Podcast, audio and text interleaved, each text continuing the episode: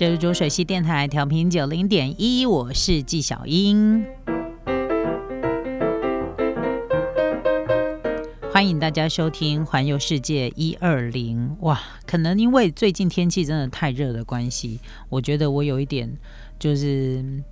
嗯，就是喉咙不太舒服，所以我的之前在节目当中就跟大家说，如果你觉得我今天声音听起来特别有磁性的话呢，希望大家多多的包涵，好不好？但是，呃，我觉得可能最近比较就是因为觉得自己喉咙不舒服嘛，然后就尽量的不要让自己太过度的、过度的使用喉咙，然后就觉得有好一些这样子，毕竟。身为一位广播主持人呢，喉咙也是非常重要的，好吗？害我最近都不太敢吃辣。好，那我节目一开始啊，我要跟大家先来分享一件事情。我跟大家分享这件事情，就是其实大家都非常的期待，说什么时候可以呃又这样子戏给拍拍照啊，然后呢出国去旅游啊。那在随着这个疫情呢渐渐的。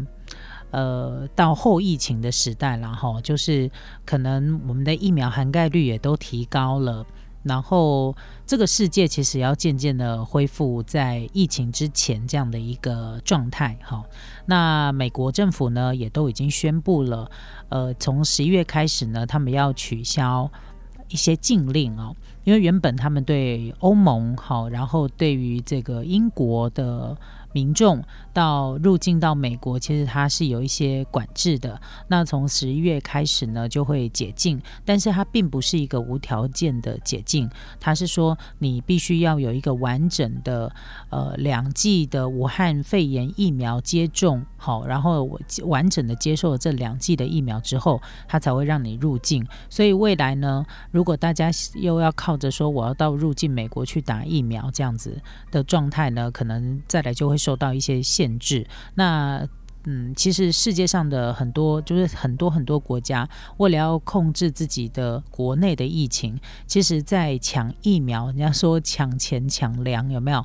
现在是变成说你不一定有钱就可以买得到疫苗，所以呢，大家都在提升这所谓的疫苗的涵盖率。不过呢，呃，根据这个。世界卫生组织的研究，他们就发现说，其实，呃，贫穷的国家跟富有的国家在疫苗的分配上面，其实还是一样，没有办法那么样的平均。所以现在大家大概就是呢，呃，各自的把自己的能力拿出来，看怎么样可以来得到更多的疫苗。除了保护国民之外呢，国民的健康之外，其实也是保护这个国家。那我真的真的非常非常的期待。嗯，这个疫情真的是不是可以赶快的去得到一个控制哈？要不然的话呢，我相信不要说大家闷坏了啦，你光是从这个中秋连假有没有？呃，大家都自自己解封了，好，都觉得说，哎，疫情好像在台湾已经得到控制了，所有的观光景点几乎都是人满为患。其实我看的也是有点忧心了哦，不过希望可以非常平安的度过，好吗？因为拜托，这个这种世界性的传染病真的不要再来一波了，好不好？姐的心脏有点受不太住，好吗？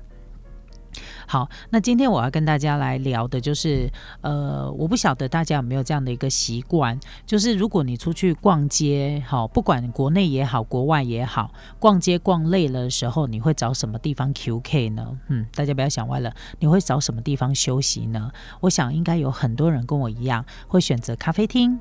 哦，然后呢，呃，像这样的可以吃一点轻食、喝个咖啡、喝个饮料的店，然后呢，可以坐下来休息一下。我们到呃去旅游的时候，是不是也蛮常会有这样的一个行为呢？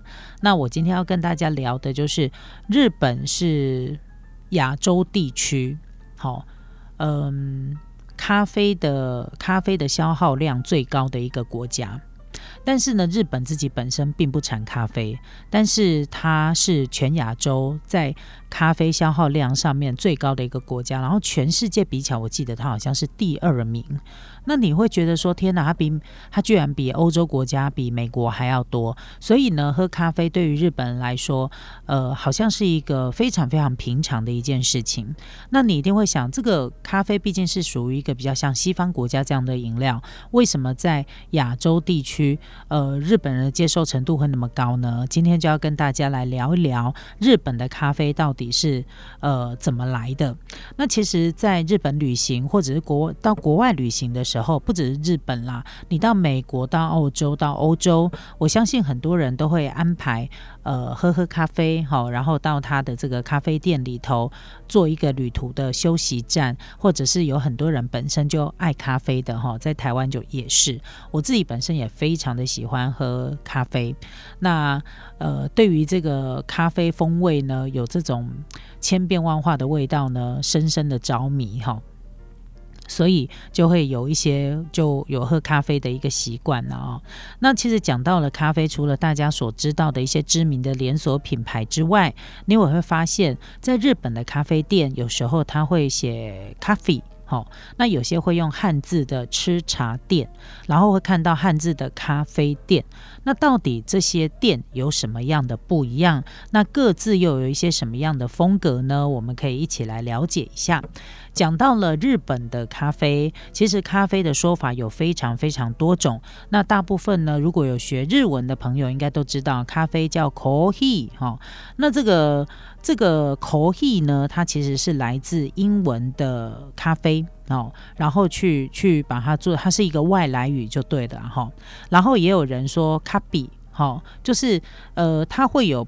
说法基本上我们都可以听得出来是咖啡，但是呢，在它的那个讲法上面有一点点不一样。那这个咖啡呢，它其实是来自于法文或者是意大利文，所以它跟 coffee 有没有？它是有点不太一样的。